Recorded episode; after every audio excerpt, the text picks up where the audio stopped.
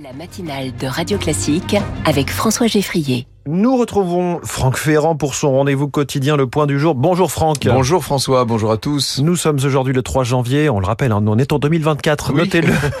Est-ce que 3 janvier, cela vous dit quelque chose Oui, ça me fait penser au 3 janvier 1851, ce jour-là, dans la cave d'une maison qui est située au carrefour des rues d'Assas et de Vaugirard, donc à Paris, un certain Léon Foucault expérimente son fameux pendule qui met en évidence la rotation de la Terre. La première démonstration publique du pendule de Foucault aura lieu quelques semaines plus tard au Panthéon. Le pendule, euh, à ce moment-là, sera accroché à la voûte très élevée de l'édifice.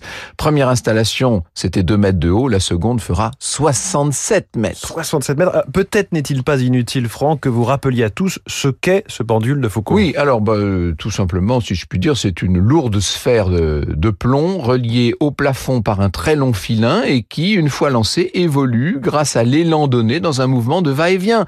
Il y a un style placé sous la, la sphère qui effleure un lit de sable.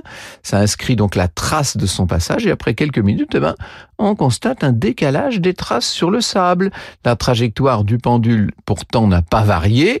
Léon Foucault y voit une conséquence du mouvement de la Terre et de sa rotation sur elle-même.